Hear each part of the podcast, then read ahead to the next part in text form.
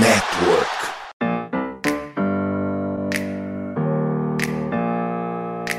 Open up the champagne, pop. It's my house, come on, turn it up. Uh. Fala galera, estamos de volta para mais um Minnesota Vikings Podcast, o seu MVP de número 133. Ó, trava a língua, hein? 133. 32.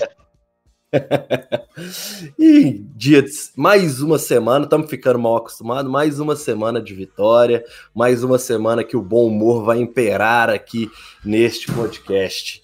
E para gente poder comemorar juntos, afinal de contas, o Minnesota Vikings venceu seu terceiro jogo dentro da divisão. Estou recebendo ele novamente de volta, Henrique, que segue mondizado aqui na nossa gravação. Não sei se, se ainda é um, um, bom termo, não, né, meu querido? Mas seja bem-vindo. Fala, Felipe, Fá, Churros e Murilo. É, eu tenho que mudar o termo do, do Discord, porque, né, Mondi saiu do time já tem um tempo. Então eu preciso, preciso achar. Eu não quero colocar o Cone usado porque vai que zica, né? É, mas não é muito é, legal agora não. É. Estamos 3 0 na divisão. É, no momento é o que importa e 4 Segundo time na NFC, só bora. Tá certo. Também ele, que agora é um titularíssimo do nosso MVP, meu querido Gabriel Chudes, o nosso querido Churros. Seja bem-vindo, meu querido. Valeu, Felipão. Boa tarde aí, Murilo, Henrique. Prazer estar aqui com vocês novamente. E ele, já que o próprio Churros já falou que ele está presente entre nós, nosso querido Murilão, como é que você tá? Bom demais? Ah, tô, tô ótimo. Depois de mais uma vitória, 3 a 0 na divisão. É maravilhoso. Então, uma boa tarde para todos, para quem está nos ouvindo também. Tá certo. E antes da gente começar o nosso debate semanal sobre o maior do norte, nosso querido Minnesota Vikings, que lidera de ponta a ponta essa divisão nessa temporada, passar aquele recado, né? O nosso podcast faz parte do site Fambonanet você pode nos escutar nos principais agregadores de podcast. Deezer, iTunes, Spotify, é só colocar o fone no ouvido e tacar o dedo no play onde você estiver. E também mantendo a nossa tradição antes da gente, não vai ter tanta notícia, afinal de contas estamos gravando isso na segunda-feira pós-jogo. Mesmo assim, meu querido Henrique Gutiardi, com que de melhor aconteceu pós-jogo, é, pós-vitória sobre o Chicago Bears? Então, como você falou antes, como você vai gravar isso de segunda-feira, o que resumo eu deu, porque não tem porra notícia, notícia nenhuma pra falar. Não tem de report, não tem tempo de sair nada. Aí eu vou ter que inventar notícia, né? Mas enfim, o que dá pra falar. É, saímos de mais um jogo sem grandes lesões. Né? Então, acho que a única lesão séria que a gente teve foi a do Luizinho até agora. Vai perder o ano. É, Andrew Booth talvez jogue contra os Dolphins. Ele é um cara que está começando a treinar tipo, de forma limitada, né, nas últimas duas semanas. É, mudou acho que dos últimos dois jogos para questionável, então ele, obviamente ele está melhorando. Não sei se a comissão vai querer colocar ele contra os Dolphins ou se vão esperar para colocar ele só depois da bye, o que eu acho que é mais inteligente. Né, em vez de tentar forçar ele dar uh, mais do que umas três semanas de descanso, duas semanas, para ele realmente chegar a 100% e jogar saudável. É um cara que tem história com muito grande lesão na carreira, então é bom já dar uma segurada nele. É, tivemos recordes quebrados no jogo contra os Bears. Justin Jefferson, se não ele teve 10 recepções no primeiro tempo, é um recorde da franquia. Kirk Cousins, 17 passes seguidos, é, completos, também recorde da franquia, quebrou o recorde de Tony Kramer, que nem sabia que tinha um recorde. ele não tinha ideia que o recorde era dele, mas enfim, agora é do Cousins. E os Vikings tornaram o primeiro time a jogar em Londres e na semana seguinte vencer a partida. Então acho que isso é um negócio que a gente vai falar um pouco mais também, mas só pra já entrar no assunto.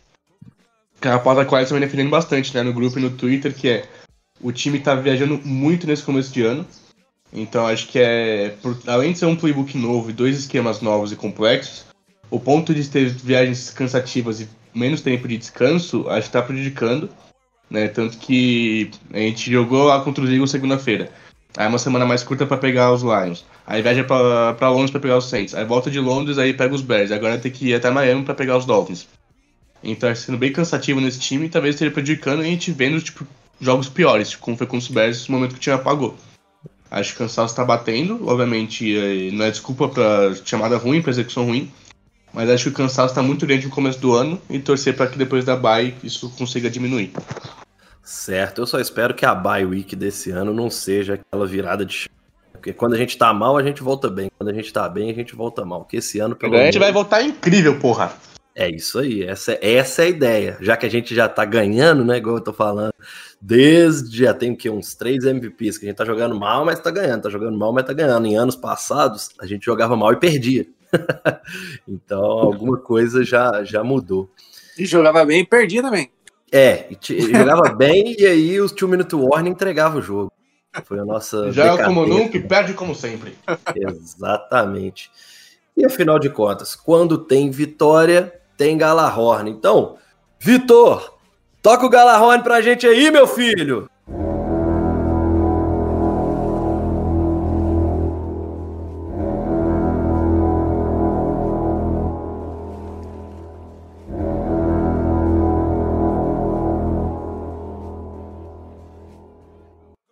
Aí passando, já que tem Galahorn é porque tem vitória. 29 a 22 Minnesota Vikings sobre o Chicago Bears. Um jogo que começou com o Minnesota Vikings abrindo 7 a 0, depois tomando os três pontos, 7 a 3 no primeiro quarto. Na sequência, segundo quarto, 14 a 7 para os Vikings, totalizando no intervalo 21 a 10, relativamente tranquilo até aí a partida, porém veio o apagão pós-vestiário, né? O time no terceiro quarto tomou 9 a 0, o que deixou a partida 21 a 19. Chegou a sofrer a virada no último quarto, que terminou com o placar de 8 a 3 para o Minnesota Vikings, mas exatamente no final das contas conseguiu o touchdown e o two-point conversion para dar números finais de 29 a 22. Destaque do lado do Minnesota Vikings, Kirk Cousins com 32 passes completos de 41 tentados, 296 jardas, um touchdown e uma interceptação. Além disso, teve a graçola do menino Justin Jackson que passou para 23 jardas. É, jogo corrido, destaque para Dalvin Cook com 18 carregadas, 94 jardas, uma média alta de 5.2 e dois touchdowns. Além dele, Alexander Madison com 9 tentativas para 19 jardas e Kirk Cousins 4 tentativas para 4 jardas e um touchdown corrido. Recebendo a bola, nosso menino Justin Jefferson voltou, né? Dois jogos seguidos, voltando a apresentar suas marcas altíssimas, 12 recepções para 154 jardas nesse jogo meio que só deu ele, né? Afinal de contas, nosso segundo melhor recebedor foi o Irv Smith com quatro recepções para 42, seguido de Kyle Osborne com 5 para 41.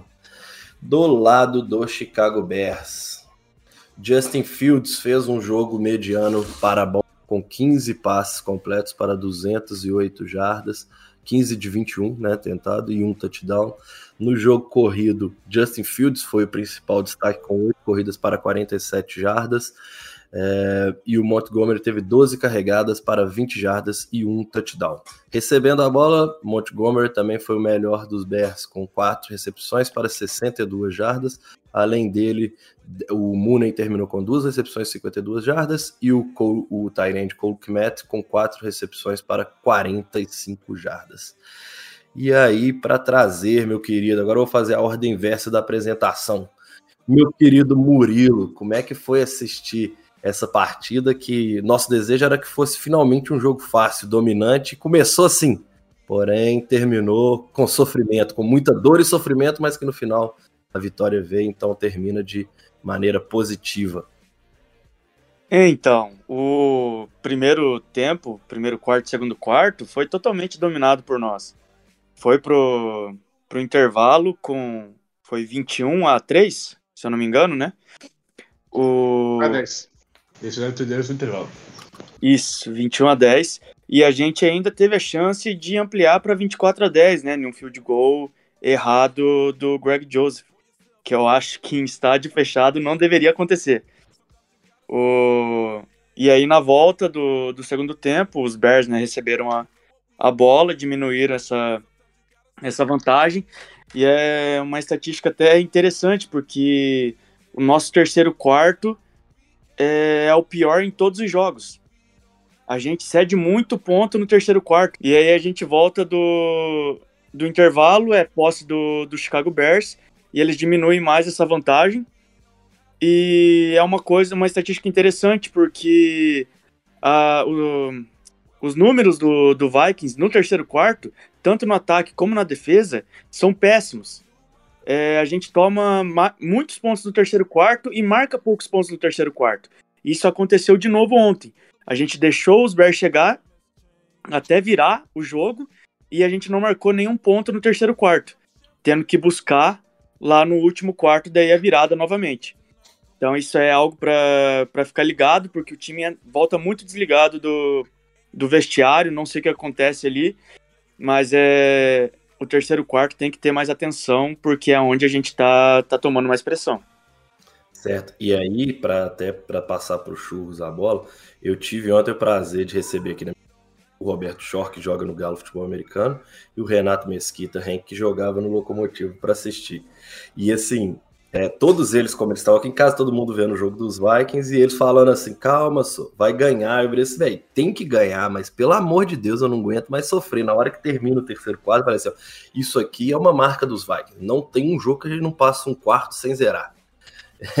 mas aí, para introduzir o meu querido Churros, é, para você, a gente segue vencendo, mas sem convencer, né? O que, que a gente tem que melhorar aí para ter um jogo tranquilo? Afinal de contas, era o que a gente esperava para essa partida. É, a gente falava muito desse jogo ser aquela partida de dominância do Vikings, né? De ser aquela partida que tanto o ataque quanto a defesa conseguiriam é, jogar bem. Mas a gente viu novamente uma defesa com muitos erros, é, pouca pressão, buracos na, tanto no meio quanto na, no fundo. E assim, é preocupante, porque já foram é, cinco rodadas, né? E a gente continua tendo vários erros na defesa. É, ainda não teve aquele jogo de que, que seja convincente, mas é bom a gente frisar também que a gente está ganhando os jogos, né? Que é o mais importante, ganhar as partidas.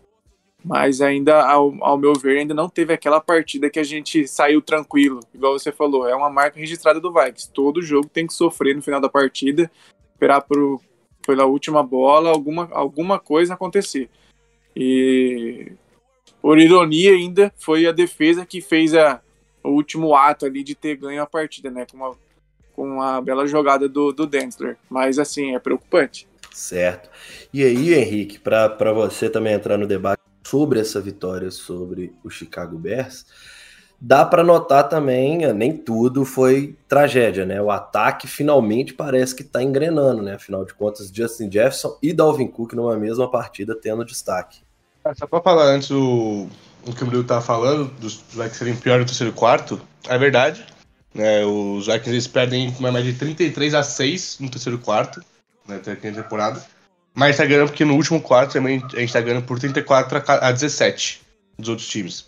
Então, geralmente a gente consegue ou abrir uma vantagem, ou tá ali jogo perto no primeiro tempo, volta no intervalo, a gente apanha e chega no último quarto a gente vai conseguir jogar melhor e vencer o jogo. Eu acho que foi uma vitória que mostra o que o time pode, pode fazer. A defesa, a defesa já larguei mão, tá pra Deus já. Mas que o começo do time, ali, o primeiro quarto, o primeiro tempo do ataque, é perfeito. A gente não pode, a gente não tem nada para reclamar do começo do time no, do, no ataque. O Cano acertou todos os passos, quando ele tava entrando, o Jefferson tava ficando livre, ele tava esperando a bola. Mais ou menos, porque o Jefferson tava livre pra caramba, então você vai passar pra ele. Mas acho que não dá pra reclamar do começo do ataque.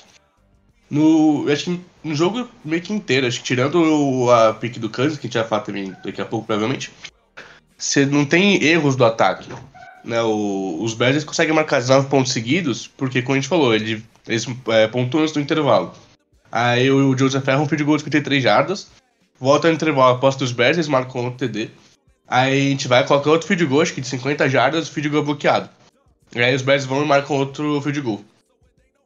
Então acho que são sequências que o ataque ele produziu, mas por um azar do destino a gente não conseguiu pontuar. E a defesa vai e cede ponto de novo. Mas acho que o, o ataque tá. A gente tá vendo uma evolução do ataque muito boa. Acho que principalmente depois do jogo contra os Eagles. Né, porque ele vai até que bem contra os Packers, aí contra os Eagles ele vai mal e faz nada. E nas últimas três semanas você consegue ver uma evolução. Né, acho que o Conan sempre falou que ah, de seis a oito semanas pro ataque realmente pegar o playbook e jogar do jeito que a gente, que a gente quer. A gente tá chegando perto dessa marca, a gente tá indo pra semana 6. E acho que a gente tá vendo que realmente o ataque tá começando a pegar o playbook, né? E tá abrindo mais a caixa de ferramenta. Né, a gente falou do passe do, do Jefferson pro Cook, o, o TD do Rigor também é uma jogada mais diferente. Tem um, um free flicker que era pra ser um screen, só que ele fez ali muito bem, senão é uma jogada também muito boa. Então acho que a gente tá vendo o ataque cada vez melhor. E é torcer pra melhorar alguma coisa na defesa. Que qualquer melhorar é bom. É, certo. E aí também tem um outro destaque, né, meu querido Henrique, que é a questão da OL, né? Afinal de Sim, contas, muito boa. Muito boa. esse ano, finalmente, parece que a gente tá acertando a mão ali, né? Parece que ele tá treinando. A gente, a gente critica muito a PFF, mas o L geralmente eles têm umas notas boas, tipo, mais condizentes. Christian Derson, terceiro melhor tackle. O'Neal, décimo quarto melhor tackle. O Redbird, décimo melhor center. Aí o Ringras, que é o 33 em guard, e o Cleveland está no top 15 ou no top 20 também. Mas assim, o que Christian Derson está jogando, meus amigos, é absurdo. Não, e assim, a gente é uma coisa que, que vem de anos, né? A gente vem sofrendo recorrente com a L. A L do ano passado, a gente sempre falava que para o jogo corrido ela estava maravilhosa, porém para o jogo aéreo ela deixava a desejar. Esse ano não, esse ano parece que dos dois lados ela tá conseguindo. Ela tá conseguindo segurar a onda tanto pro jogo corrido, apesar do Dalvin Cook até esse jogo ainda não tá aproveitando de fato. É, mas finalmente acho que tá engrenando, né?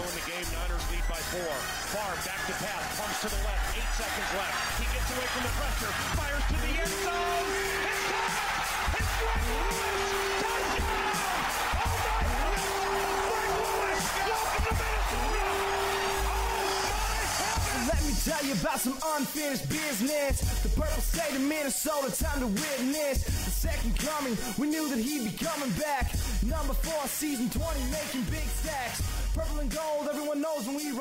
E o, Churros, por outro lado, a gente tem que falar dessa defesa, né? O Donatel continua sendo o nosso maior problema, porque a gente tá vencendo um jogo fácil contra um time que, desculpe, mas a gente sabe que para esse ano, pelo menos, é uma grande uma porcaria. Tem jeito de tratar o Bears de outro jeito. E aí, um 23 a 21 vira 22 a 21. Assim, e aí o time tem que conseguir, né, novamente ir lá no finalzinho e arrancar a vitória de um jogo que em teoria era muito fácil. E aí, por- como eu falei que eu tava assistindo com o pessoal que joga e tal, os meninos estavam super tranquilos, não era o time deles em campo, mas eles assim, não, calma, só vai ganhar, pode ficar tranquilo que vai ganhar. Eu falo assim, bicho, eu até sei que, que realmente a tendência é que a gente ganhe, mas não pode dar esse tanto de bobeira, né? Não, não pode deixar a partida pro final, cara. Você- quanto antes você conseguir matar a partida, melhor. É, ainda mais por ser rival de divisão, cara. Por mais que o adversário tenha um time fraco ou não esteja num bom momento, cara, o rival de divisão sempre vai dar trabalho. A gente viu isso ano passado com os Lions. A gente cedeu a primeira, a primeira vitória dos Lions na temporada. Então, assim, são coisas que. São detalhes da partida que, que tem que ser aproveitados. E a defesa não tá conseguindo aproveitar em nenhum momento. Assim, é, tá bem tá bem confuso, tá bem complicado de, de, de acreditar nessa defesa. É, eu acho particularmente que é muito na conta do Donatel, porque os jogadores têm talento. A gente acredita muito no Daniel Hunter, no Zedary Smith. É, mas assim, a idade já tá chegando pra galera, já tá chegando pro Kendricks, pro Harrison Smith, apesar de ainda é, apresentar boas partidas. Mas assim, o talento tem, mas não tá conseguindo encaixar. A pressão não tá chegando, é, é, jogadas de corrida muito, tá sendo muito difícil de parar. É, geralmente, quando dá o primeiro tackle, ainda o recebedor, o running back, ainda ganha algumas jardas depois do tackle. É, e principalmente a secundária, que é muito buraco, a separação tá, tá assim, absurda. Eu lembro até de, durante a partida, acho que foi o Henrique que falou que o, o Dancer tava é, respeitando o distanciamento social. é, é, mas, enfim, é, são vários erros assim, da defesa que estão me preocupando, cara. O ataque, é, eu gostei muito, como a gente citou agora há pouco, foram bastante jogadas variadas. O próprio Dalvin Cook produziu bastante porque correu muito pelas laterais, que é o forte dele, né? Que a gente batia muito nessa tecla de só corrida pelo meio, ele não estava rendendo. Mas a defesa está sendo um grande problema. Aí é que, que entra a questão. Será que o problema é só o Donatel ou os jogadores não estão conseguindo compreender o que ele passa? É, assim, queria até saber um pouco da opinião de vocês. Cara, eu, eu assim, eu tenho minhas preocupações porque na minha cabeça, antes da temporada começar, era muito nós vamos pressionar os quarterbacks adversários e vamos forçar eles a ter que soltar a bola mais rápido. Com isso, os erros vão acontecer e nós vamos conseguir interceptações e tudo mais. Porém, não está conseguindo ter essa pressão. Então, é. a partir daí, a gente está tendo que reajustar com um elenco cheio de menino novo, né? No caso, igual a gente vai até falar, o Bolf que nunca estreia, mas parece que vem no próximo jogo, e o Ken Densler vem sendo nosso melhor jogador da secundária. Então, assim, para ter ideia, um cara que goste ou não, a gente já tinha mais ou menos perdido um tanto da expectativa que a gente teve no início dele, tá voltando a ser o cara dessa secundária. Então, meio que a gente tá redescobrindo essa defesa, apesar de ter peças interessantes para pressão, é o que menos está acontecendo. Então, tá pesando mais para secundária por conta disso, ao meu ver. De acordo vocês, meu querido Henrique, meu querido Milão? O problema dessa defesa é o Donatel não, não tem explicação. Porque a nossa DL é boa, tem talento. Mas não existe você numa terceira longa colocar o Hunter para marcar passe. Não existe. Contra o Chicago de novo. Cara, não existe isso. Como que vai, vai pressionar sem o seu melhor edge? Cara, pra mim é totalmente culpa do esquema uh, essa defesa vazada. E Henrique, para você, assim, igual eu falei, a questão do Candensler sendo o nosso meio que o melhor jogador dessa secundária e, consequentemente, também um dos melhores da defesa como um todo. Isso é para a gente ficar feliz ou é para a gente se preocupar? Porque era um cara que a gente começou hypando, depois desceu e agora, naturalmente, porque de fato ele está sendo um, um, dos jogadores importantes dessa defesa. É bom que seja o nosso melhor jogador, porque que mostra, primeiro, uma evolução, né, que mostrou no passado, ele teve um bom ano de calor, né, mas cornerback é uma posição, quando você vem do college inconstante, é mais jogando na é mais rápido, jogadores mais rápidos, mais fortes tudo mais. Então acho que é normal que a gente já vê uma situação dele no começo, né, acho que é bom que ele esteja conseguindo melhorar um pouco, talvez se tornar um bom CB2, um bom CB3. Não acho que ele vai ser um CB1, acho que a posição está quase garantida para o Andrew se ele ficar saudável e jogar bem. É, eu vou fazer um pouco de advogado do diabo, porque eu acho que não dá pra colocar as coisas só no Donatel. Sim, eu fico puto quando vejo o Hunter indo marcar passe. Assim como eu fico puto quando eu vejo tipo, qualquer Red Bull indo marcar passe, acho que quando você tem um cara desse, um cara nível do Hunter, é pra ele ficar só no, no QB. É, acho que o, por mais ser um 3-4, acho que o Donatel podia testar, colocar o Hunter um pouquinho com a mão no chão, que é quando ele tá mais acostumado a fazer o pass rush, em vez de só ficar de pé. Ah, mas vai entregar. Mano, você vai entregar quando ele vai pressionar o QB, porque é o que ele faz. O Ed tem que pressionar o QB e não tem que se preocupar em passe. Pelo menos é o que eu acho. É... Mas acho que, assim, não é culpa do Donatel a gente ser um dos times que mais cede jogada longa. Não é culpa do Donatel ter sempre alguém livre. Isso é parte da execução também. Né, o Jordan Hicks é um cara que é, tá muito devagar contra o passe. A gente quase sempre vê passe no, no meio do campo perto dele, ele tá longe. Aí depois ele vai e faz o teco, aí ele acabou com 10 tecos e parece que tem um jogo bom. Não, ele tá péssimo contra o passe, em todo jogo. Todos os 5 jogos ele foi mal contra o passe. É, o Kendricks também não tá mais o mesmo, talvez porque esteja é, focando em muita coisa, não seja mais. não tá tendo mais aquela liberdade que a gente sabe que ele tinha com o Zimmer. Não sei se é por causa do esquema novo, não sei, até a gente fala do ataque pegar o playbook. A gente tem que falar também que, sei lá, sete titulares do, da defesa estavam com o Zimmer por muito tempo e estão acostumados com o playbook quase nunca, eles nunca jogaram 3-4. Então eles também vai ter um tempo de adaptação. Mas é, a gente sai de muita jogada explosiva, a gente tá muito mal para a corrida, isso não é culpa do Natal, isso é culpa dos jogadores. Então acho que, obviamente, o Donatel tem que mudar algumas coisas, eu quero ver ele chamando mais blitz. O esquema do, do Fanjão é um esquema que geralmente tem poucas blitz, porque eles querem o ataque ser paciente e nessa paciência ficar nervoso.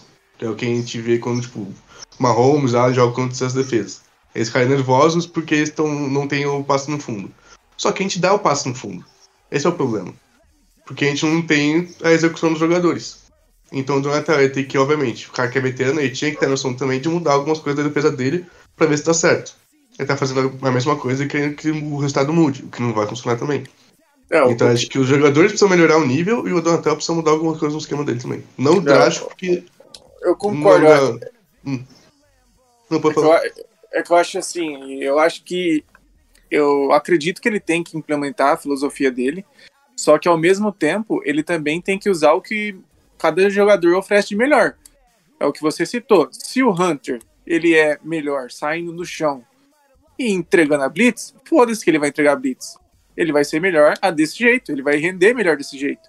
Então, assim, eu concordo que os jogadores têm boa, boa parte é, é, assim, por estar cedendo pontos e cedendo jardas, mas eu também acho que é, não só implementar a, a sua filosofia a ferro e fogo vai dar certo 100%, sendo que você também tem que pegar o lado dos jogadores, igual você falou. É, é, eu concordo também que é muito, muito tempo jogando em um só esquema e agora eles meio que mudam. Lógico que vai ter dificuldade, só que eu acho que tem que ser uma mescla, uma, uma coisa mais híbrida. E não só ficar sempre insistindo, insistindo, insistindo numa coisa só e esperar que de uma hora para outra vai melhorar. A nossa sorte ou competência é que a gente tá ganhando os jogos. Então, querendo ou não, tá dando certo. Só que, assim, já que tam, estamos ganhando jogos, eu acho que deveria ter algumas jogadas assim mais favoráveis ao talento do atleta e não tanto ao à filosofia, entendeu? Eu, pen- eu acho que eu peso um pouco mais pro lado dos jogadores do que pro lado do, do Donatel, mas concordo também que a culpa não é toda dele. Certo, é, eu também, eu tô, eu tô bem com vocês nessa daí. Pra mim é tudo um pouco de cada um, mas de o Donatel é, é quem tem que ser cobrado, afinal de contas, quem quis implementar o novo, novo esquema, mas não tá conseguindo é ele, né? Ah, rapidão, eu fui pegar aqui a estatística. Os Vikings são o sexto time que menos manda blitz e o oitavo pior em número de pressão no QB. Então, e aí você olha um time que tem Zadarius Smith e Daniel Hunter. Não, não, não tem explicação, cara. É, mas assim, de novo, a gente tem que falar, os dois estão jogando abaixo. Sim, sim, os O dois Hunter, estão. tá, o Hunter não tá acostumado a sair de pé, mas ele tá jogando abaixo. Tá o Smith muito, também. muito O abaixo. Smith ele tem acho que dois ou três sacks no ano, só que ele não pressiona o QB direito. Ele tem só uns sacks aleatórios, que é o que a gente sempre criticava do, do, do ano, por exemplo. É. Ele liderou a gente em sack nos últimos dois anos, só que ele não pressionava. Era sack às vezes jogada longa, jogada que ele não tava marcado e ele conseguiu sack. Tipo, é legal, pô, liderou o time em, em sack, só que ele não pressionou o QB. É o que tá sendo Aham. também com, com o próprio Won esse ano e com o Zadar Smith. Eles não pressionam, ele tem um sack do nada. Mas assim, e pro, mais processo, como solucionar isso? Você acha que dá pra ser com os, com os calouros que a gente tem, né? Afinal de contas, a gente tá falando, acabei de falar que o, o Bolf volta, possivelmente contra os Dolphins ele já deve jogar. É, além disso, a gente tem o Azamoa que tá fazendo bom trabalho no Special Teams, inclusive teve, né? Ajudou a finalizar lá o sec do Hunter. Vocês acham que tem jeito de, com que a gente tem, solucionar tantos problemas, que, que é isso que a gente tá falando muito dessa defesa, porque não é só um ou outro, é muito problema para ser solucionado? Eu, sinceramente, eu acho que para um time que quer ir aos playoffs, eu acho que a gente deveria ir atrás de alguma troca. Para defesa, seja alguém para secundária. É, não sei, talvez teriam que avaliar algum time que está disposto a negociar. É, mas assim, eu acho que. Vai ter essa pauta daqui a pouco, hein? Então, É, Fica aí- ligado, você que tá vendo o podcast, fica ligado. Aí. então, assim, eu acho, sinceramente, a nossa expectativa é sempre que a nossa classe do draft vai bem, é, enfim. Só que, sinceramente, eu acho que não, o que a gente tem hoje não, não é o suficiente para sanar todos os problemas que a gente tem na defesa. Então, e, e como eu disse, para um time de playoffs que a gente está carente na defesa, eu acho que uma troca assim por um jogador um playmaker, eu acho que seria um, um pouco dessa virada de chave que a gente espera já há cinco jogos. Não, é, com certeza. Tô nessa também. E, e também falar um pouquinho desses special teams, né? Que a gente vinha elogiando. Era talvez é, o melhor dos Vikings na temporada. Porém, nesse jogo deixou a desejar. A gente já falou aí, Greg Joseph errando os field goals. Beleza que foram acima de 50 jardas, mas errando dois field goals. O Wright com punch de 15 jardas foi uma das coisas bizarras. É, o Rigor, apesar de ter feito o touchdown, também quase sofreu um fumble que ele mesmo recuperou. Então, assim, pela primeira vez a gente viu problemas com special teams também. Para vocês, isso foi só um pontinho fora da curva, né? Afinal de contas, esse, esse era o lado do time que vinha funcionando, ou não? A gente pode ter problemas para médio prazo com esses special teams? Eu, assim, eu acho que foi uma coisa pontual, porque nos, nas, nas outras partidas acho que o Special, o Special Team estava sendo realmente a melhor unidade do, dos Vikings, mas ao mesmo tempo já levanta um pouquinho aquela pulga atrás da orelha, né? Ou, ou diminui um pouco aquela expectativa alta que tava. É, porque, cara, assim, eu entendo, 50 jardas é muito, eu, eu sei que para um kicker 50 jardas assim já, já não é aquele field goal automático, só que, querendo ou não, você tem o cara lá para decidir esse tipo de jogada, né? E, e assim, a gente tem um problema longo com kickers. A gente sabe da história péssima que o Vikings é. tem com kickers. E ele até vem jogando bem. Na partida passada também ele foi super bem. Só que assim, é, é, é o que a gente fala sempre, é a inconsistência, né? É, mas, não, enfim, não vou pegar tanto no, no, pé do Joseph. Eu acho que apesar de ele ter errado, o, o, o Henrique falou, foram dois field goals acima de 50 jardas, o que é, dá para entender ele ter errado. Mas assim, aquele punch de 15 jardas, cara, eu acho que assim, foi bizarro, não, não tenho o que explicar. E ele já vem tendo alguns punts assim um pouco, ele é, não dá para entender porque ele, tem um, uma perna forte, então em um punch ele joga a bola lá perto das, da, da endzone adversária e em um outro punch ele não consegue passar de, de 20 jardas. É uma coisa assim meio, meio estranha. É, isso foi uma coisa bizarra, né, velho? Porque, tipo assim, 15 jardas não dá. É simplesmente inaceitável um cara com o pé chutar é. 15 jardas, né? Pois é. é que ele, ele, por ser calouro, ele não é consistente, né? Ele não mantém aquela consistência que a gente espera. Aí a bola ela tem altura, só que ela não vai para frente, né? Ela só vai para o alto e cai logo em seguida. Ele não consegue jogar ela para frente é, em certos punts. Foi o que aconteceu no final de semana. Pois é. Ah, eu, só, eu puxando o, o gancho do, dos retornos, né? O, o Kine tá bem, eu acho que assim, ele não. Ano passado ele tava mais explosivo, tava conseguindo bem mais jardas, mas eu acho que ele não tá comprometendo, tá tentando os retornos, assim, os bloqueios não vêm, ele não está conseguindo é, ganhar tantas jardas.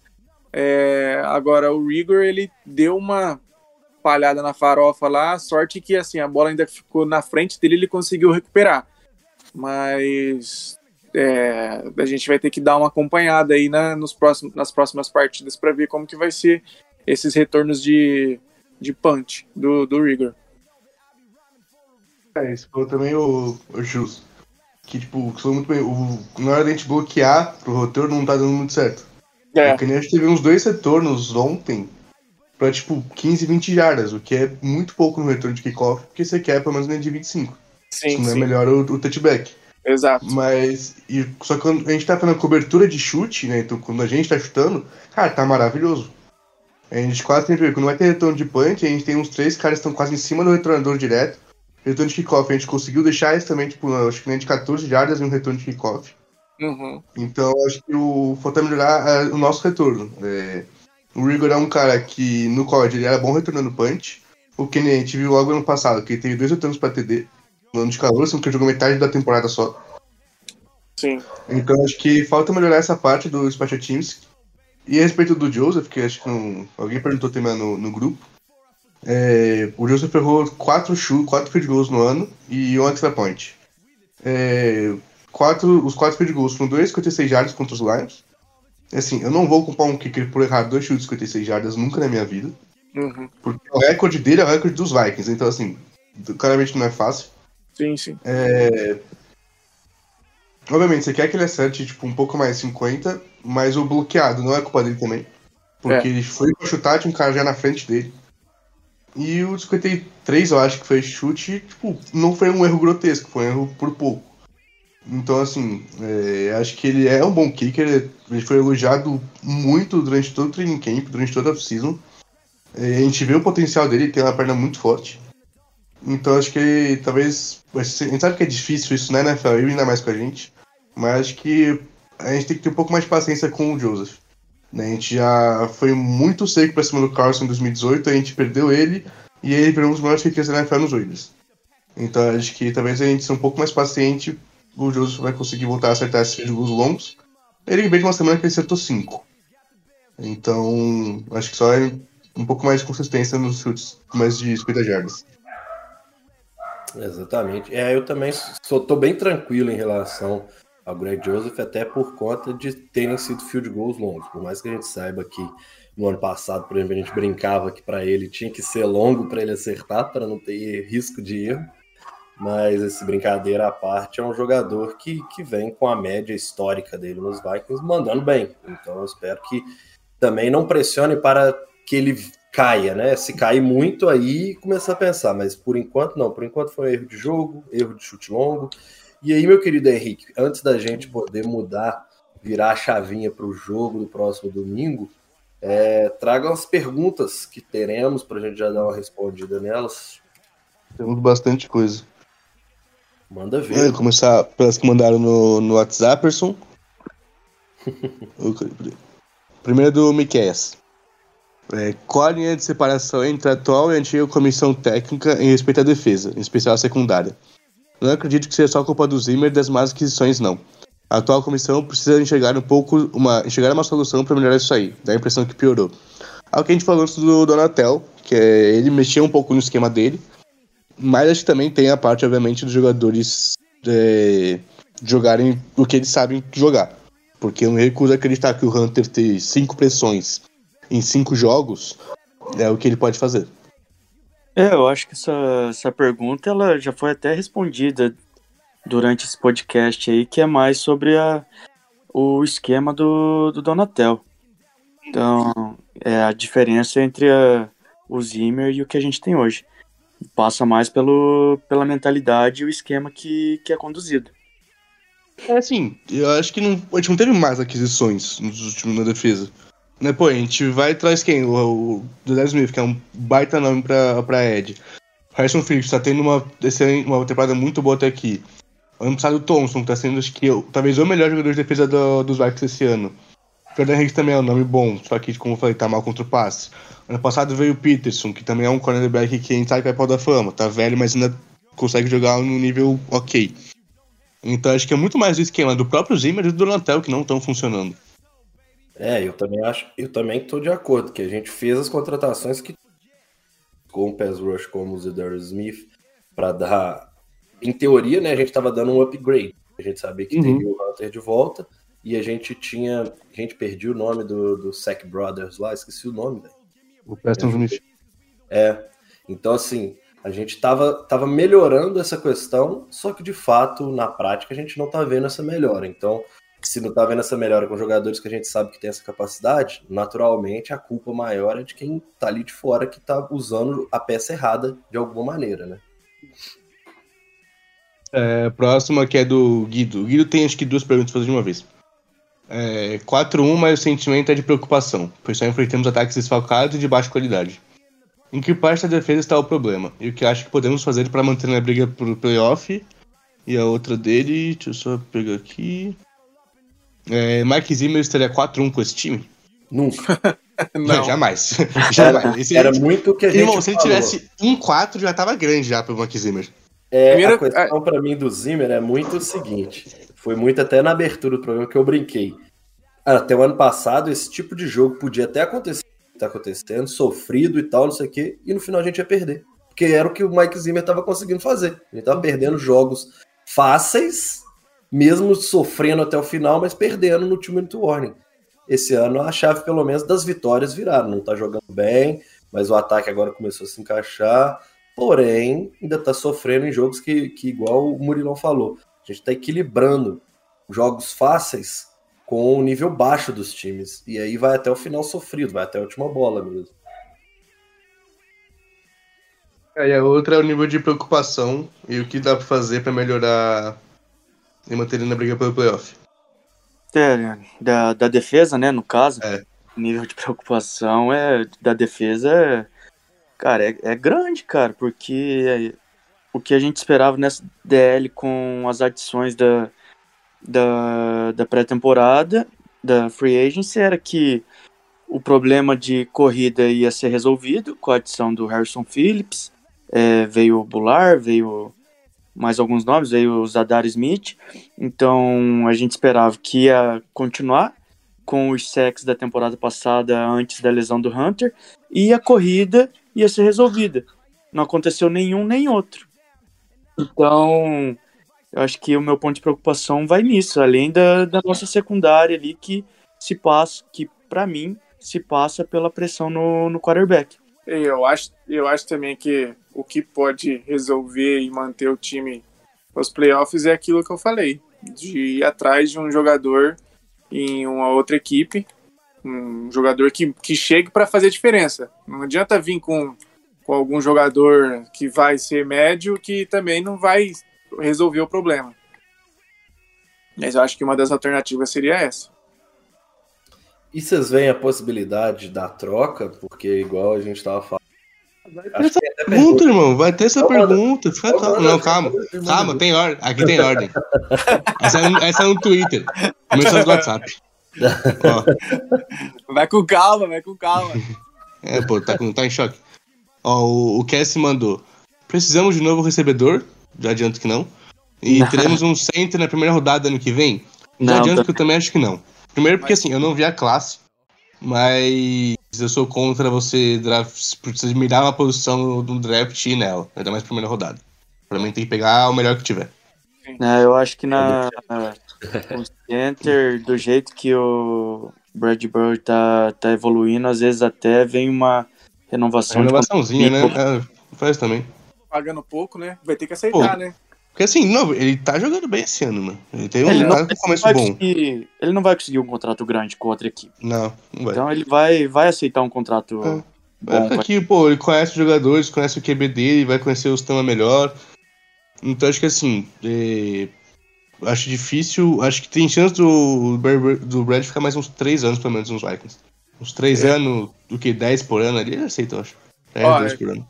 Só pra não deixar muito vago a resposta de se a gente precisa de um novo receiver, a resposta é ser não.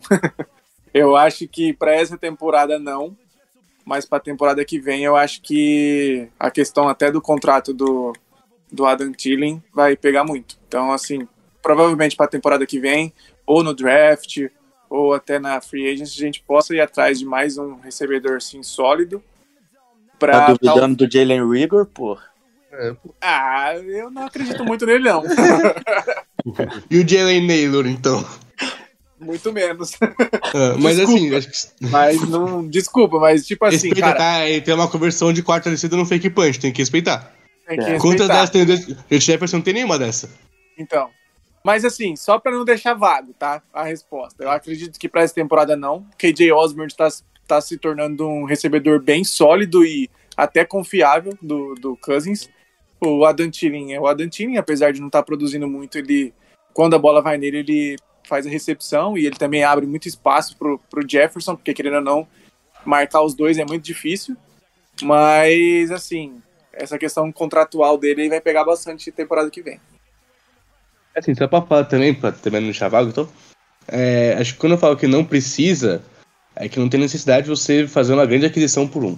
Ah, com certeza. Você não vai precisar, nossa, primeira rodada, eu preciso pegar um recebedor, que nem foi quando a gente pegou o Jefferson. Uhum. É, que a gente trocou o Diggs, a gente precisava de um recebedor. Né? Oh, Acho que são situações diferentes. Assim, se vier, pô, tem um fudidão nessa classe que vem agora em 23. Caiu pra nós, tá bom, pega. Pô, o cara uhum. fudido caiu pra nós, aí tem que aproveitar mesmo. Uhum. Mas acho que não é fazer loucura em free agent, subir pra pegar um cara. Acho que, ah, obviamente, é, você vai pegar é, um ali em quarta rodada, terceira rodada. Mas acho que não precisa fazer uma aquisição forte para o recebedor ainda não. É que assim, por exemplo, tem a, falando em recebedor, é, os times já estão meio que de olho na situação do, do Odell Beckham, né? E uhum. Provavelmente volta em novembro, eu acho. Mas assim, ele fala que ele, que ele quer ir para um time que vai disputar os playoffs. Que é muito é justo, né? Ah, vem pro meu vaicão, irmãozão. Então. Recebedor 4. Aí pode ser que, né? Vem aquele rumor, né? Mas eu acho muito difícil, até porque ele vai. É, vai... Assim, não estamos na lista inicial dele. É. Ou seja, que ele confirmou e não estamos na, na inicial. mas, mas chega ali em novembro, nós perdeu só dois jogos no ano. Então, né? Sim, só pra, tá... né? Só pra causar um é. pouquinho de, de. Só de, de, de besta. Só pra ter clique. Né? Próxima pergunta é. aí. Nossa, tem bastante aqui ainda. É, mais uma do Donatel, que é do Grande Caleb. O suposto DC Ed Donatello será preso e responsabilizado pelo desaparecimento e assassinato do Pass Rush dos Vikings. essa ele mandou bem, hein? Mandou bem, pra ser criativo. Isso aí. É, essa, a gente já falou isso também várias vezes. É. Assim. Mas. É o que a gente já falou, acho que talvez mais Blitz e colocar o Hunter com a mão no chão só um jogo. Só te peço um jogo. Olha, eu acho assim, respondendo à altura a pergunta dele, eu acho que se ele for preso, ele vai ter que levar os Adarius e o Hunter junto, porque a culpa não é só dele, né? Então, é, então, vai, a culpa não é só dele. Vai ter que levar o bonde todo pro, pra prisão. É. Pô, eu lembro que quando formou a comissão, eu falei, caralho, a gente pegou o Mike Smith. a máquina do mal. O cara é um. Porra, Mike Smith, mano, puta técnico de. De linebacker, de pass rush, o cara vai, mano, fazer milagre com o Hunter, vai ter um puta ano. Não, teve bosta nenhuma de ano por enquanto. Dois sacks em cinco jogos. Patterson. Volta pro saudades, André. Nossa, é verdade. Eu fiquei muito é. triste quando ele vazou. Porra, eu também. Ó, temos só mais duas perguntas do WhatsApp, hein, pro Felipe ficar feliz. Aí. É, pergunta do Caio. O problema da secundária está nos jovens ou nos veteranos? Ou é o sistema? Sistema. É, sistema, é. É. Mas, mas, assim, assim, dito isso, um negócio que eu queria ver mais, que acho que é um cara que talvez merece mais snaps, é o Metelos. É, ele jogou Porque bem ele, quando os Smith estava fora. Ele, ele faz isso, substituiu muito bem a Harrison Smith. A gente sempre fala que a gente queria ver mais snaps do, do Luizinho, obviamente, porque escolheu de primeira rodada, mas se machucou. Mas acho que assim, o Metelos vai, joga do jeito que ele jogou, e se não recompensa ele dando, tipo, sabe, não precisa ser um jogo titular, né? Só dá alguns snaps pra ele. É. Né? Tipo, tenta ver ele do lado do Smith, ver como vai. Vai que ele faz o melhor que o Bayern tá fazendo, que também não é muito difícil por enquanto. Cara, sinceramente, eu nem escutei o nome do Bayern na, na transmissão. A gente não escuta o nome dele, tá fazendo. A gente, não sei se isso é bom ou é ruim, tá ligado? É, exatamente. Não sei se isso é bom ou é ruim, mas. É. Né? Ah, geralmente secundário é melhor quando você não ouve ele. É. Que, é que assim, todo mundo fala, ah, o recebedor que tem 11 piques, né? Ou talvez um certo irmão de um recebedor dos Vikings teve sei lá quantas piques, não sei o quê. Mas o cara cedeu mil jardas também. O, é. corner bom, como era o, o Reeves da vida, você não vai ouvir o nome dele. Porque o, o recebedor não vai ter chance de pegar a bola. O QB nem olha para lá. É, eu falo assim, inclusive isso era uma. Nesse ponto. O cara literalmente limitava o, o, os recebedores a jogar em meio campo. Porque do lado dele, se lançasse ali, a chance de interceptação era tão grande que os quarterbacks paravam e evitavam aquilo. Então acho que. Isso é gente... um corner bom de verdade. O corner é. bom é o cara que não vai. O QB não vai olhar para ele. Porque sabe que não, a chance de passo completo é muito pequena. Cara, em 2017, o Xavier Rhodes fazia muito bem isso pra gente. E a Saudades gente Roads Closed. Saudades Roads Closed. É, tipo assim, durou pouco, mas só que de fato a é. gente teve isso e pôde ver com os próprios olhos. Os caras literalmente lançavam sempre pro lado contrário de onde ele se alinhava. E o Richard Sherman teve esse impacto também. Alguns O Josh Norman Teve uns dois anos que ele conseguiu fazer isso. O auge do Josh Norman. É, no auge dele, nos é. Panthers ainda, o cara, tipo assim. E é um impacto grande. Jalen Ramsey faz isso. Então, tipo assim, você ainda tem alguns caras. O Minka Fitzpatrick tá fazendo isso. Então, tipo assim, tem é, cara... é safety, né? Então é um pouco é, diferente. É, eu falo assim, mais, mas eu falo assim, mais do lado que o cara se alinha ou o lado que ele se posiciona, a chance do passe ir pra lá é muito mais difícil, porque o cara sabe que o risco é muito grande. É. É, e a última pergunta aqui do WhatsApp, que é do Calvin Haroldo. Cadê a porra da pressão? Que QB Jorge demitiu o coordenador.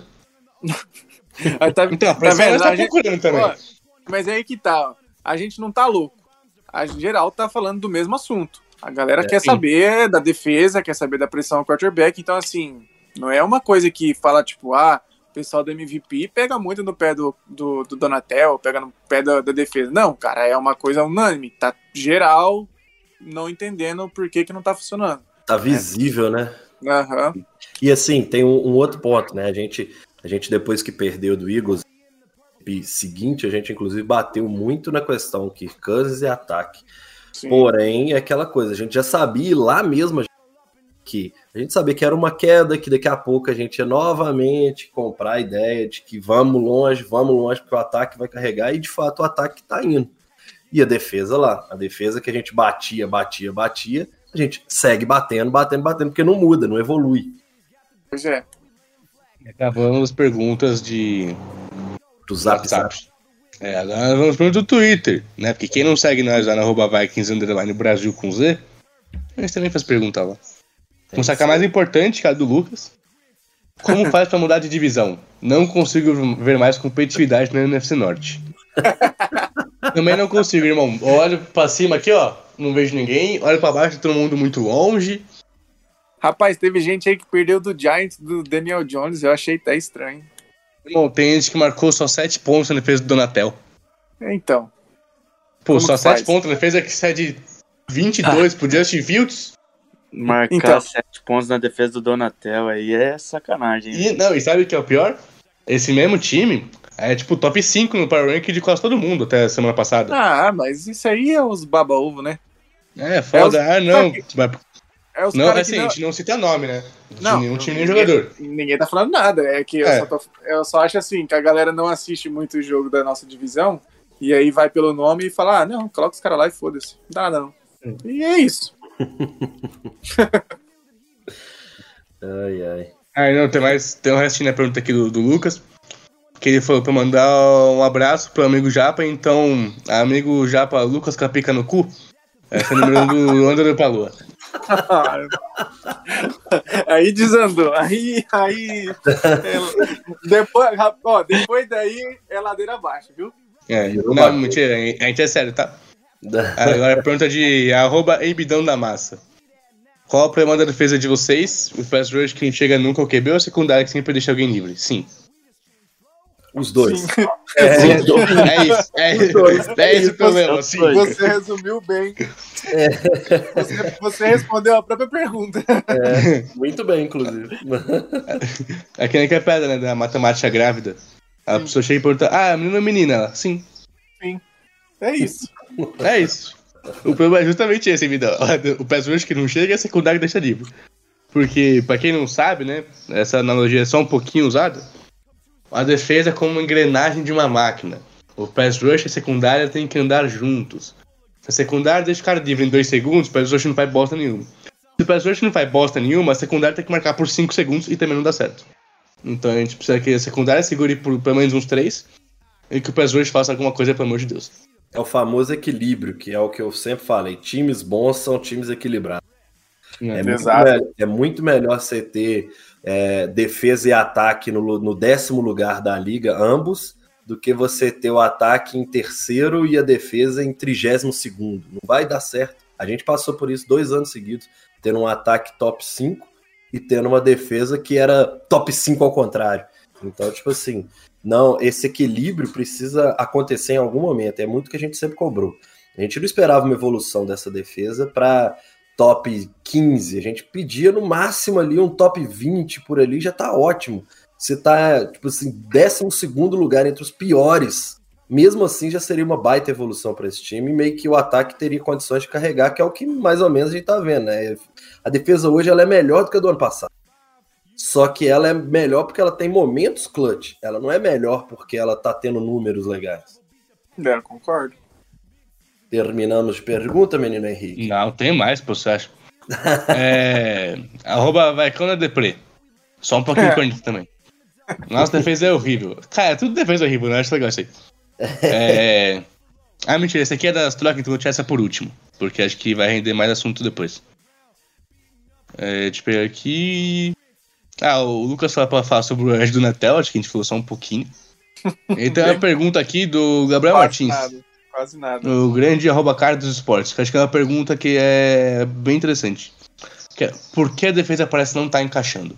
Ah, eu acho que, que isso também foi falado no, no podcast, eu acho que até por você, Henrique, que a nossa defesa ela tem é, uma, tem uma cultura e muitos seguiram essa cultura junto com o Mike Zimmer. E agora pega esse novo sistema.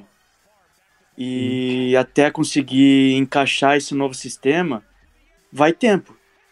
Porque não é uma pré-temporada, não é uma off-season, não é cinco jogos de cinco jogos de temporada que você vai aderir a um novo sistema. O Kendricks e o, e o Hunter estão é, mais pegados na, no sistema do, do Mike Zimmer. E agora entra nesse novo sistema, aí, ainda mais com o Kendricks é, como capitão agora.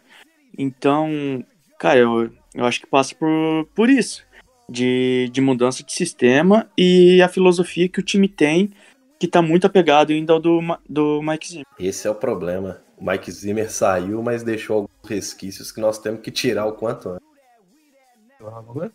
Oi? Você vai falar alguma coisa? Não, eu, eu, eu, eu acho, eu acho ah, que. Não, eu acho que é mais disso aí mesmo. Acho que não tem muito mais a acrescentar. A gente falou bastante ah, sobre isso no podcast. Eu acho que é, tanto o Donatel quanto os jogadores, eu acho que tem uma parcela de culpa, mas a gente espera que com a bye week chegando, é, tenhamos mais tempo para corrigir esses erros e que eles sejam corrigidos, né? Exatamente. Vamos finalmente fazer a pergunta sobre as trocas. É, que é a do. Finalmente chegou. Finalmente chegou. Finalmente chegou. É. é. Nossa defesa é horrível. Se a informação que os Panthers estão negociando jogadores for verdade, deveríamos olhar com carinho essa oportunidade? Que é a pergunta que a Alisson mandou também no grupo do MVP. Eu vou adiantar já, porque enquanto a gente fazia o podcast, eu fui dando uma olhada no, no roster do, dos Panthers. Acho que assim, do ataque, acho que não vale, não vale a pena a gente buscar alguém deles. Não acho que eles têm ninguém que fosse agregar demais que a gente não tem ainda. Então eu fui lá pra defesa. E assim, obviamente, se a gente quiser fazer trocas grandes, o Tim e o Brian Burns, obviamente, são as opções principais. Eu tinha um excelente safety barra híbrido de linebacker, um cara que faz um trabalho muito bom. E o Brian Burns é um excelente edge. Não sei quanto vale a pena a troca do Burns, que acho que só colocar mais edge não seria solução. Uhum. Acho que se ter três edges bons não seria solução pro problema, porque a gente tem dois bons e não fazem nada. Então acho que não é a rotação que está sendo prejudicial no pass rush. O Tim não sei o quanto que sairia o preço dele, mas obviamente é, a gente caminha para o futuro onde nossa dupla seria Jeremy Tim e Luizinho, o que confesso que me agrada. E finalmente, talvez ano que vem, eu poderia ser feliz e ver uma defesa com três safeties, tendo Harrison Smith, Luizinho e Jeremy em campo. Mas eu cheguei em duas opções que seriam talvez mais realistas se os Vikings fossem atrás de alguém. A primeira. Pode terminar, Henrique. É, a primeira é o Ioannidis, o Matt Ioannidis, que ele tem mais pressão, mas tem uma pressão a menos que o Hunter, ele joga mais defensive tackle.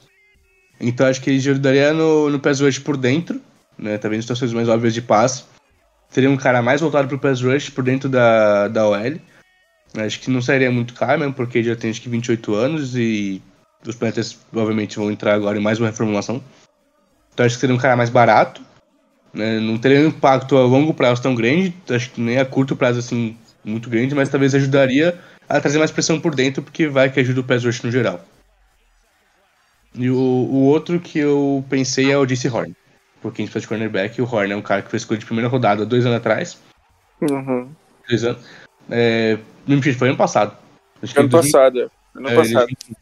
Perdeu o primeiro ano por lesão, jogou só três jogos mas até aqui em cinco partidas ele tem é, só oito passes cedidos para 91 jardas, cede 44% dos passes.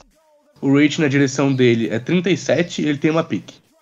Né, ele tem também, acho que 17, é, 17 tackles, se não me engano, esse ano já também. É isso aí. Então acho que ele é um cornerback que vai ajudar bastante. Né, a gente precisa muito de ajuda na secundária. Então acho que. E também não acho que ele seria tão caro assim. Justamente porque os Panthers vão, acho que vão querer vender praticamente tudo para começar do zero com um monte de pique. Então acho que não seria tão caro. E acho que seria uma, uma opção interessante se os Vikings irem atrás, seria o Horn. Se tiver o Horn ou o Tim, pra mim tá maravilhoso. É, o Tim, o, ele tá até na, na IR, né? Se eu não me uhum. engano. Tá mais barato então, irmão. Te pega, é, pro, pega pro longo é, prazo, foda-se. Eu ia, eu ia falar isso, porque assim, você, você aproveitando. É que, é, se eu não me engano, é que ele já tava para voltar já. Mas é, querendo ou não, já pesa um pouco, né? Jogador lesionado, histórico de lesão recente. Mas ele é um ótimo jogador. Eu acho que o, que o ponto nisso tudo não é nem só sobre ficar de olho Ah, não, no- pô, ele vai ficar fora de mais quatro jogos. Os Panthers colocaram ele na IR tem no dia 5. É, Então então. tem pelo menos mais três semanas aí dele na IR. Mas assim, acho que já vai pensando provavelmente no futuro. Aham. Eles vão de posterior só, então acho que não é nada que tiraria ele da temporada. Certo. Agora acabou. Agora acabou. O Murilo vai, vai querer complementar aí? Ah, é só, só falar que eu acho que, complementando a, a pergunta, é que não é nem ficar de olho só nos Panthers, né? É ficar de olho em todas as equipes que, É que vão oportunidade. ficar Ah, de com fora, certeza. né? É, que nem os Browns pegaram o Deon Jones ontem. em busca de, de trades que vão, vão ajudar o Vikings, principalmente lá nos playoffs. É, é o que eu tinha falado. Eu acho que se for pra fazer uma troca, que seja por um jogador que seja titular. Não adianta fazer uma troca por mais um jogador que vai vir pra rotação, que vai brigar por vaga. Não. Tem que ser um cara que vai chegar e vai dominar a posição.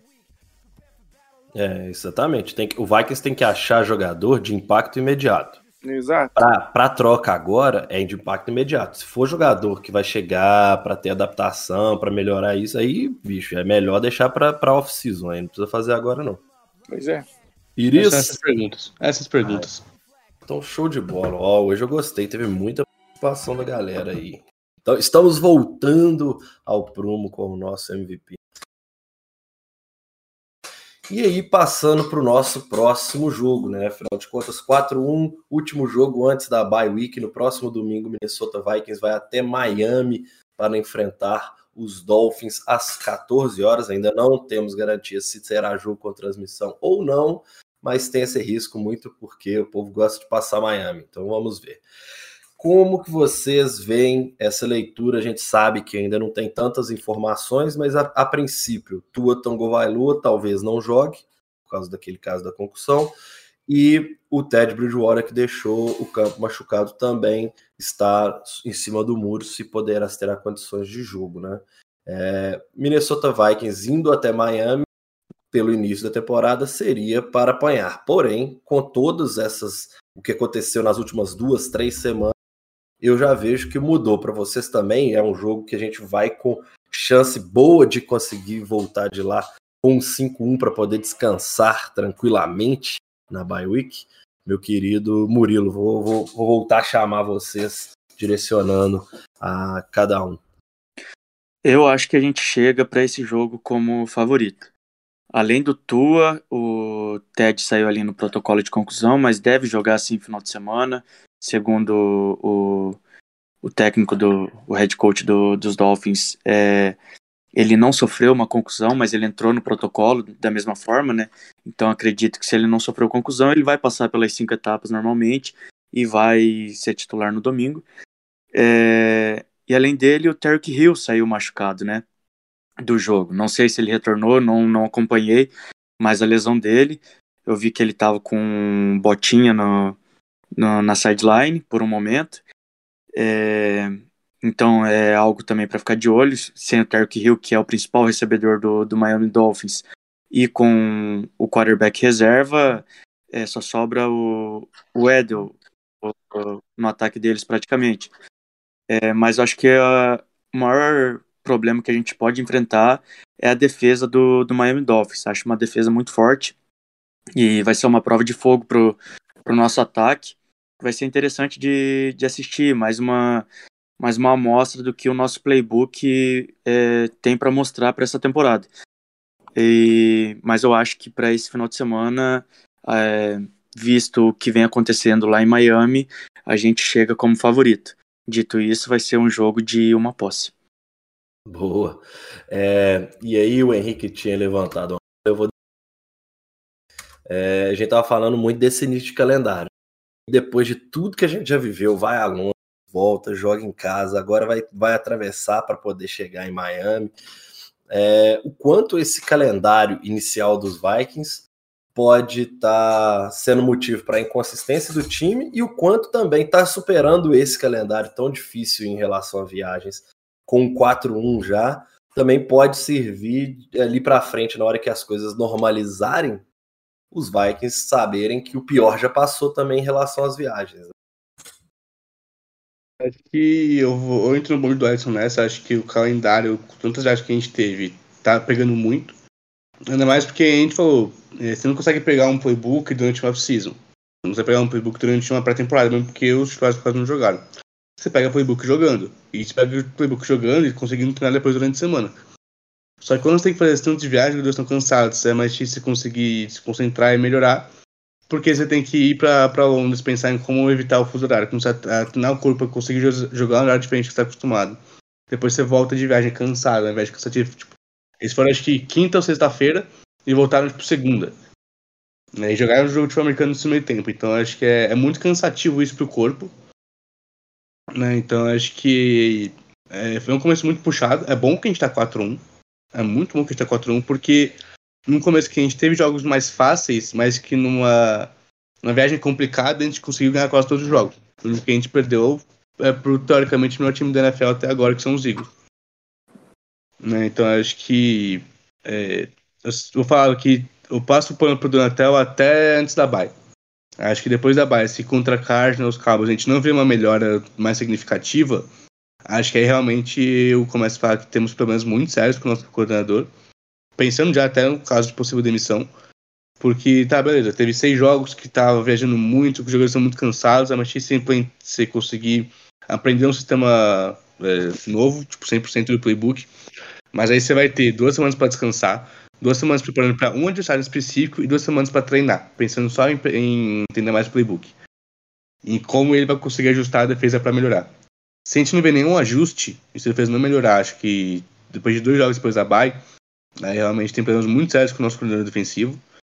Porque, como o Felipe falou, você tem dois, dois ataques, o ataque de defesa no top 10 ou top 15, geralmente é um, um negócio bom para você ter um sucesso nos playoffs.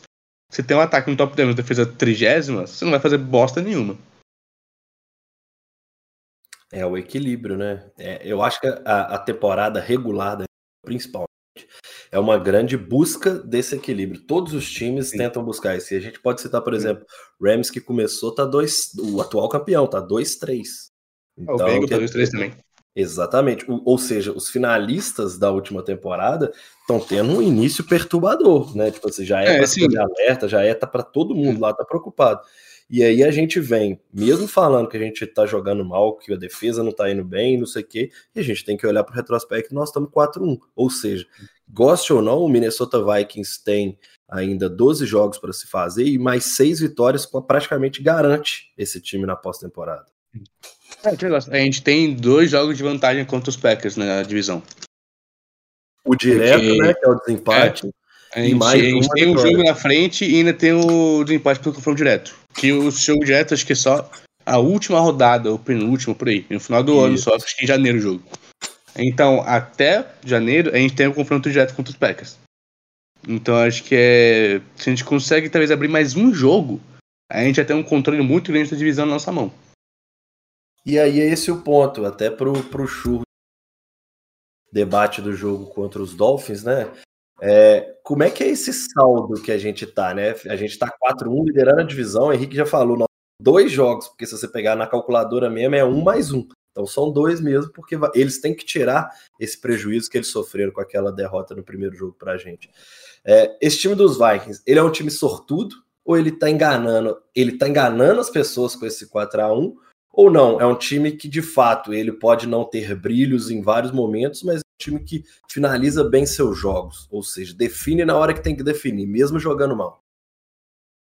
Eu acho que não chega a ser o ponto de ser de enganar o torcedor, mas não é sorte, né? Eu acho que assim o ataque tem produzido bem, a defesa, apesar das falhas, tem feito jogadas pontuais, né?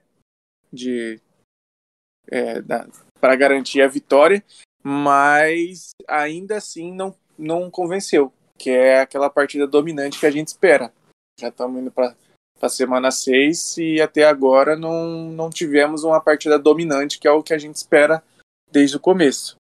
É, mas eu não acho que chega ao ponto de, de, de, estar enganando a gente, mas, mas que levanta um pouco de preocupação, isso levanta sim. Certo. E aí, até para a gente finalizar este debate, né, esse MVP de número 133, é, queria que vocês falassem sobre esse confronto de ataque. Nosso ataque finalmente está engrenando contra essa forte defesa dos Dolphins. Por mais que eles tenham apanhado no jogo de ontem, é uma defesa que vinha impressionando. Como é que vocês veem é, é, esse encontro? Finalmente é um jogo para o ataque se provar de vez? Ou, ou, ou, vocês temem que essa defesa dos Dolphins tenha o poder para nos parar? Como, como eu falei, como eu falei, né? Eu acho que é mais uma prova para o Kevin O'Connell mostrar o seu playbook, para mostrar que o seu ataque é, finalmente está funcionando, que o pessoal está entrosando. Então, a defesa deles é boa, mas o nosso ataque mostrou também que é muito forte. É, então vai ser, vai ser legal de assistir. E eu espero que, que a gente tenha vantagem nessa, nessa disputa. E eu só queria fazer é, um comentário que da pergunta anterior que você fez para o Churros, que a nossa é, equipe passa pela mentalidade também, uma mentalidade nova, que eles sabem que não estão não estão jogando o que eles sabem. Tanto que até entrevista na partida de ontem, que o Vikings ganhou, jogou bem no primeiro tempo, o Cousins ele chegou e falou: a nossa equipe tem que aprender a jogar os, os quatro quartos. Então, eles sabem que, no ter, principalmente no terceiro quarto, eles não estão aparecendo. Então, isso passa pela mentalidade. Eles sabem que eles estão errando. Então, eles tá, tá num processo diferente do que foi temporada passada. É, com certeza. É a construção, né? Esse time está sendo construído e aquela coisa, não tem jeito, tem que ter paciência. Mudou toda a comissão técnica, mudou toda a mentalidade do time. E gosta ou não, isso leva tempo, né? A gente já tá dando sorte que nós estamos conseguindo construir isso com vitórias, mesmo jogando mal, porque é o que eu venho batendo até desde o início, dentro desse programa, quanto de outros episódios do MVP. O Vikings está ganhando o jogo que ele perdia. Então, assim, se ano passado a gente tivesse conseguido isso contra o Lions, a gente tinha disputado playoffs. Então é básico, assim, tá, tá somando vitória. Nós estamos a seis vitórias de playoff.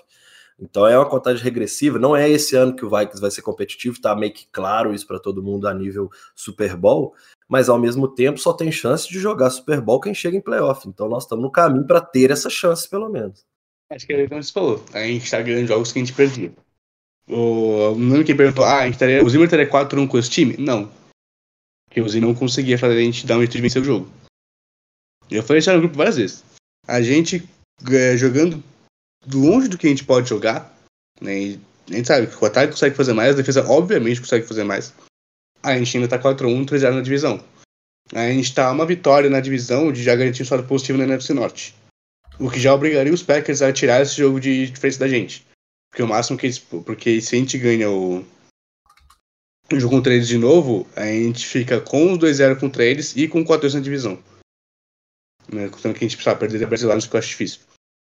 Então acho que é, já é um negócio muito bom que a gente vê no, com o O'Connell.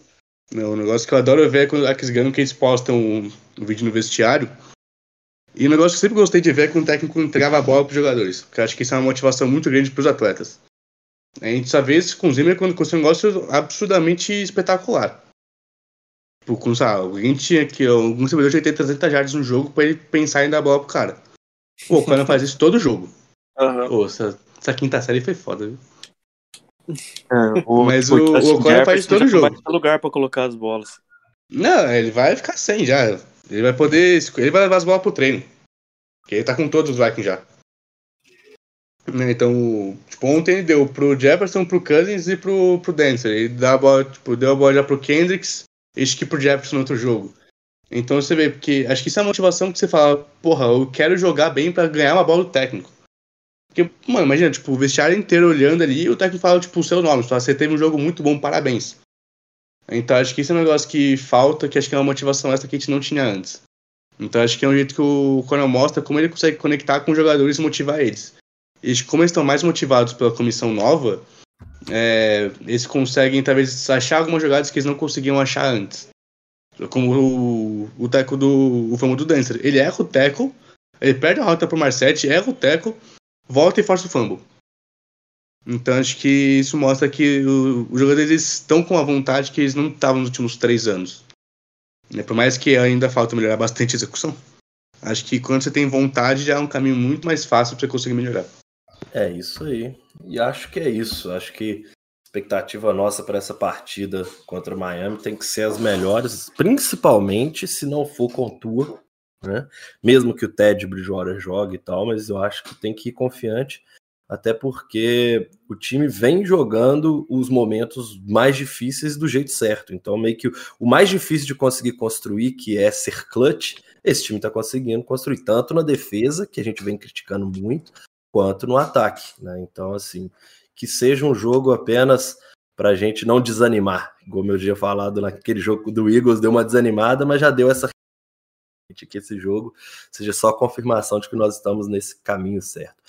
E aí, as considerações finais, meu querido Murilo. Vou fazer o caminho inverso da apresentação também para finalizar.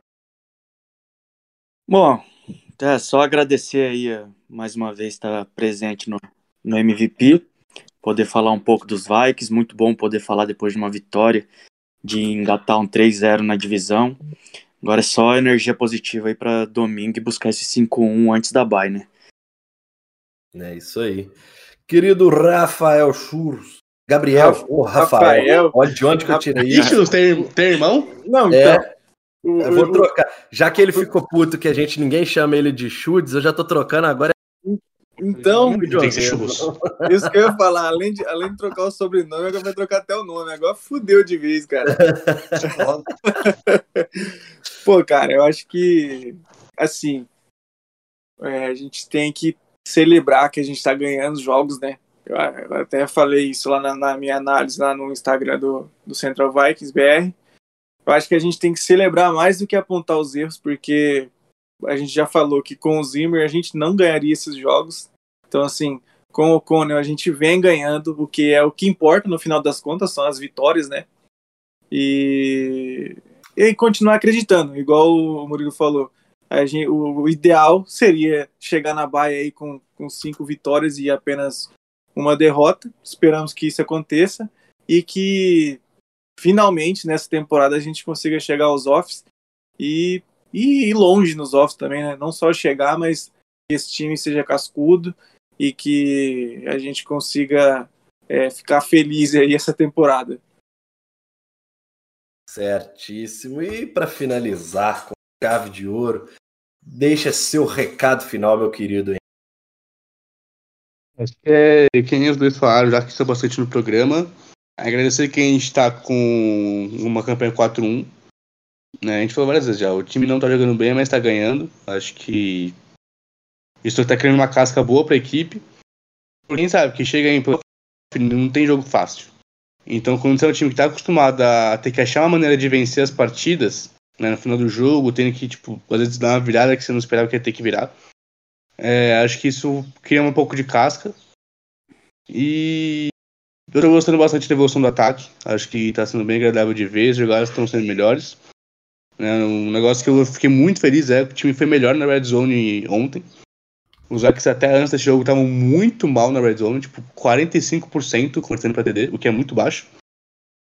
É, então acho que tá com um saldo positivo, acho que tá caminhando para um lugar bem legal. A gente, obviamente, a gente hypa muito esse ano, mas a gente fala também que provavelmente o ano dos Vikings realmente brigarem por alguma coisa é ano que vem. Acho que, pelo menos na parte do ataque, já tá criando uma fundação muito boa pra gente brigar realmente para ser talvez o melhor ataque da NFL no ano que vem. E quem sabe brigar por mais coisa. Tá certo. É isso mesmo. Acho que todo mundo, que semana que vem a gente toque o que a gente tenha esses 14 dias de descanso com esse time 5-1 e assim pensando, começar a pensar mais alto do que o que a gente está pensando, que por enquanto ainda é só playoffs, que a gente possa viver pelo menos uma ilusão. Afinal de contas, tem tempo que a gente não, que esse time não faz a gente sonhar, a gente tá doido para isso, pelo menos. Então é isso, botamos ponto final em mais um Minnesota Podcast, o seu MVP, o seu debate semanal sobre o Minnesota Vikings. Eu sou Felipe Drummond e me despeço de todos vocês. Aquele abraço! Vitor, Toca o Galarrone pra gente aí, meu filho. Ó, tem alguém até latino aí, ó, de volta pra nós. Galarrone é diferente hoje. O Vitor tá diferente hoje também, né?